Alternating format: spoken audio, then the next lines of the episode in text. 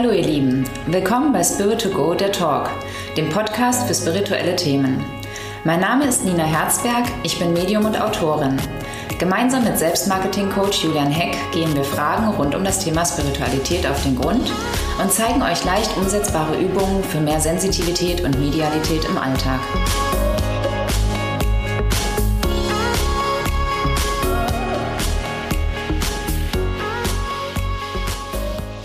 Hallo und herzlich willkommen zu einer neuen Episode von Spirit to Go, der Talk. Wir sind in der Episode 21, starten die vierte Staffel und ich freue mich, dass es weitergeht. Willkommen, Nina.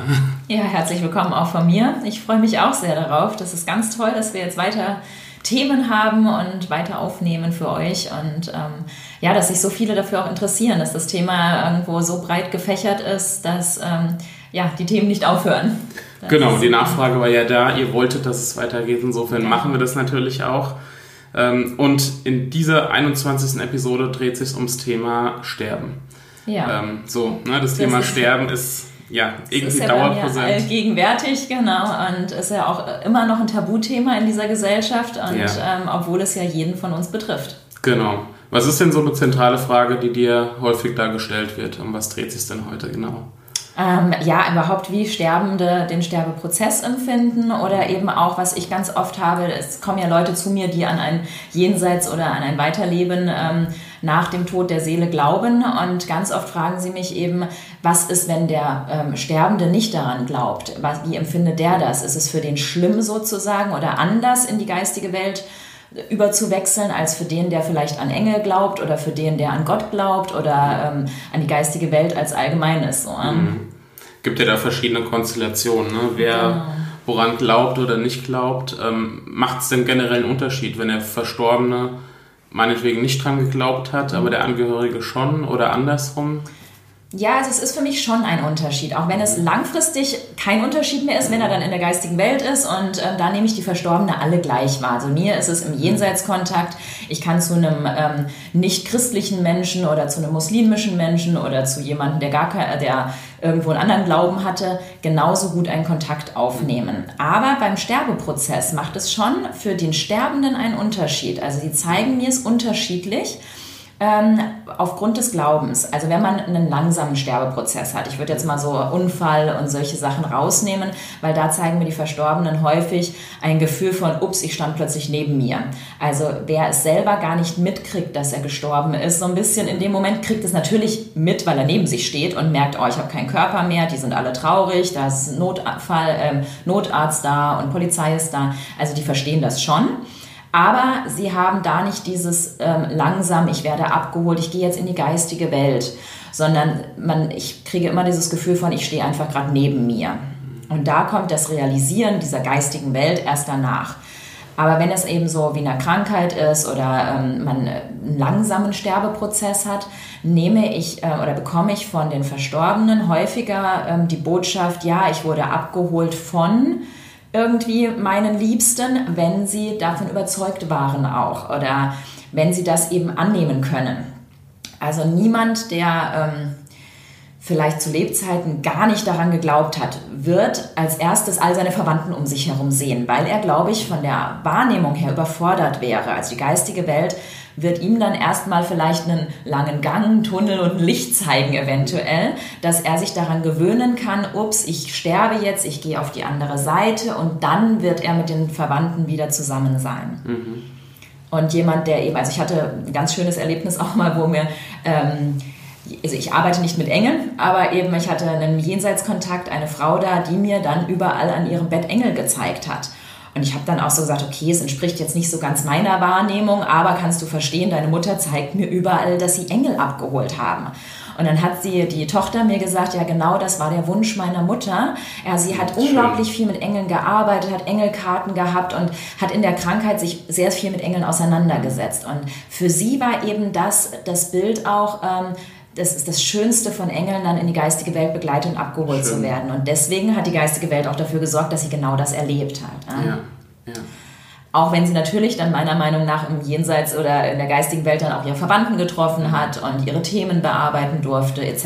So, ja. Also nachher ist es, glaube ich, alles gleich. Und das ist aber auch das, warum, glaube ich, unterschiedliche Nahtod. Ähm, äh, Erfahrungen sozusagen im Netz kursieren. Mhm. Für mich sind die Nahtoderfahrungen der Kinder alle sehr ähnlich und alle sehr positiv und sehr lichtvoll und sehr leicht und so. Okay. Von den Erwachsenen ist es unterschiedlich berichtet. Weil da oft, glaube ich, der Glaube, der Glaube mit so ein bisschen mitspielt halt. Ja. ja. Wie ist es denn jetzt, wenn ähm, ich merke, dass ein Sterbender nicht dran glaubt, dass danach irgendwas noch ähm, mhm. ist? Sollte ich ihn bekehren oder einfach lassen und sagen, das ist ja es folgt ja sowieso das Jenseits. Ja, Wie also, ich damit um? Ich glaube, es gibt unterschiedliche äh, Konstellationen bei, bei Sterbenden. Manche sind sehr dankbar dafür, wenn du ihnen deinen Glauben erzählst. Also ich wäre nie davor, äh, also ich würde nie jemanden bekehren wollen oder nie jemandem meine Meinung aufdrücken. Aber ich habe es schon öfters eben erlebt, wenn man selber einen Glauben hat und demjenigen, der im Sterben liegt, davon erzählt, dass es für den ein Halt sein kann. Also sagen auch oft die Verstorbenen, bedanken sich bei ihren Hinterbliebenen oder entschuldigen sich auch manchmal und sagen, hey, es tut mir leid, ich konnte es gar nicht im ersten Moment so richtig annehmen, aber als du mir das Buch empfohlen hast, als du mir davon erzählt hast, was du so erlebt hast, habe ich ein Gefühl dafür bekommen und konnte leichter sterben. Mhm. Das schon, aber es gibt auch natürlich immer wieder sehr skeptische oder pragmatische Menschen, auch ängstliche Menschen, die einfach ähm, ja einen anderen Glauben haben oder gar nicht sich damit auseinandersetzen wollen. Und da kriege ich auch von den Verstorbenen oft ähm, die Botschaft, es tut mir leid, dass ich dir nicht irgendwie, dass wir nicht drüber mhm. reden konnten, dass wir überhaupt nicht über das Sterben oder ähnliche Dinge sprechen konnten, aber ich konnte es zu dem damaligen Zeitpunkt nicht annehmen. Mhm.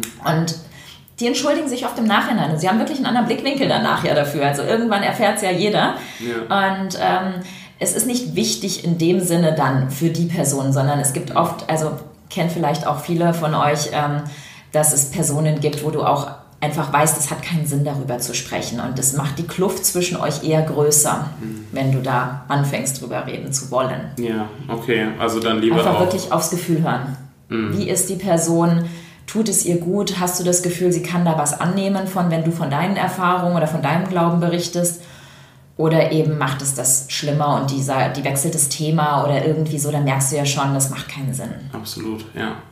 Hast du noch andere Tipps, wie man umgeht mit, äh, mit Sterbenden, wie man da ähm, rangehen kann, selbst wenn man da merkt, dass irgendwie so eine Kluft vielleicht schon besteht? Ja, also was ich immer empfehlen würde, einfach aber auch für die Hinterbliebenen, ähm, Dinge, die offen sind, ansprechen oder klären noch. Egal, ähm, ja, ob man es wirklich als Gespräch klären kann oder auch einfach wirklich, wenn derjenige im Koma zum Beispiel liegt oder nicht mehr ansprechbar ist, dass man es mit seinen Gedanken nochmal klärt, also dass man darüber redet mit ihm oder nochmal Sachen anspricht oder ähm, alles, was du eben, was noch zwischen euch steht es ist immer gut, es vorher zu klären. Natürlich kann, kommen die Leute auch bei mir in Jenseitskontakt und klären es dann. Also es funktioniert auch im Nachhinein, aber es hinterlässt immer ein anderes Gefühl beim Klienten. Also ähm, es ist immer schade, wenn man mit Schuldthemen ja zu tun hat, die eigentlich zu Lebzeiten hätten klären, mhm. zu klären gewesen wären. So, ja. ähm, was auch ist, ist natürlich, dass ähm, man in dem Moment manchmal gar nicht abschätzen kann, wann derjenige stirbt. Also dass wenn irgendwo etwas ist, wo du sagst, okay, meine Verwandtschaft, da ist jemand krank, dass man schon überlegt, okay, was kann ich an Zeit noch investieren, was tut dem anderen gut, vielleicht auch die körperliche Nähe. Ganz oft unterschätzen die Menschen, die sehr gläubig sind, dass man einfach danach denjenigen nicht mehr in den Arm nehmen kann. Also mhm man kann zwar weiter kommunizieren oder man kriegt Botschaft, man kriegt Zeichen, aber diese wirklich eine Umarmung ist kannst anderes, du nicht ja. mehr so zurückholen. Ja. Also einfach diese körperliche Nähe nochmal suchen, Dinge ansprechen, fragen, was brauchst du? Also wirklich mhm. auch einfach den Sterbenden fragen halt, ja, kann ich was für dich tun, was brauchst du? Ja? da ist auch jeder anders. Manche wollen gerne alleine sein und wollen Ruhe ja. und äh, für sich sein und andere genießen es, wenn man einfach nur daneben sitzt und denen irgendwie vom Wetter erzählt halt. Mhm. Ja? Also diese Bewertung von uns sollte nicht da sein, dass man okay. immer bewertet, irgendwo ist das jetzt, mache ich das richtig, ist das das, äh, mache ich das toll oder irgendwie, was kann ich noch tun? Okay. Sondern eher wirklich auch mal nachfragen und gucken, was braucht der. Mhm. Oder sich selber auch Hilfe holen. Also für, für die Punkt, Begleitenden, die jemanden beim Sterben begleiten, ist, das darf man nicht unterschätzen. Also ähm, ich finde es ganz wichtig, da auch zu sehen, wo sind meine Grenzen, wo brauche ich Kraft, wo muss ich mir vielleicht Hilfe holen, wie ich damit umgehe. weil es ist wirklich schwer, jemanden beim Sterben so zu begleiten. Ne? Ja. Man ist, wird wenig in dieser Gesellschaft drüber geredet. Es ist irgendwo ja immer noch leider ein Tabuthema. Ja, absolut. Also es ist keine, keine Schwäche, sich dann auch Hilfe zu absolut, holen. Absolut, ja. ja. Genau. Eine Frage, die auch häufig kommt, ähm, wie nehmen Verstorbene denn den Sterbeprozess wahr? Mhm. Ne, Gerade das Thema Leid und ähm, wie, wie ist das? Was sind so deine Erfahrungen? Also es ist häufig von außen schlimmer als von innen. Also wirklich bei der Hälfte aller Jenseitskontakte sagen mir die Verstorbenen, sag bitte meinen Hinterbliebenen nochmal, dass ähm, die Bilder von außen schlimmer sind mhm. als das, was ich wirklich gespürt habe dazu. Also die Menschen sind sehr hart im Nehmen und es gehört, so hart es sich auch anhört, oft zu deren Prozess dazu. Man fragt sich natürlich, warum darf einer ohne Schmerzen plötzlich umkippen und ist einfach tot oder schläft ein und wacht nicht mehr auf. Ähm, und warum hat jemand anders über vier Jahre ähm, Krebs im ganzen Körper und darf nicht gehen und leidet und hat Schmerzen so. Ähm, aber es ist unser Blickwinkel. Also wir können das nicht beurteilen, was der Weg der Seele ist. So? Und ja, ich hatte auch bei meiner, bei meinen Verstorbenen das Gefühl von, dass wir in diesem Sterbeprozess, dass als ob da noch eine Heilung in irgendeiner Form stattgefunden hat. Also, dass die auch ihre Themen, die sie zu Lebzeiten vielleicht nicht wirklich klären konnten oder was auch vielleicht zu der Krankheit geführt hat, dass da irgendwas noch geheilt wird, auch wenn man nicht drüber spricht. Mhm. Also, dass der Prozess des, des Sterbens oder des Krankseins etwas zu deren Lebensweg beiträgt oder dazugehört. Mhm. Und ähm, häufig merkt man auch eben, dass ähm, Menschen, die ja, sehr wütend am Anfang vielleicht auf ihre Krankheit sind und mit den Ärzten hadern und mit den Therapien hadern, dass die zum Ende hin oft sich vom Charakter verändern und sehr friedlich werden. Oder Menschen, die sehr große Angst hatten vorm Sterben, dass die plötzlich am Ende gar keine Angst mehr haben. Leider gibt es natürlich auch, dass die Menschen dann zum Schluss eher Angst haben oder so, oder irgendwo nochmal wie eine andere Persönlichkeit hervorkommt halt. Äh, wo ich aber auch das Gefühl habe, es gehört so wie zwei Seiten zu denen. Hm, okay. Also wir können es als Hinterbliebene oft nicht bewerten. Ja. Und ähm, im Nachhinein, also ganz, ganz viele Verstorbene sagen mir auch, guck mal mein Leben an. Angenommen, ich bin 60 Jahre alt geworden, wie lange ging der Sterbeprozess? Also wenn es vielleicht vier Monate oder so sind.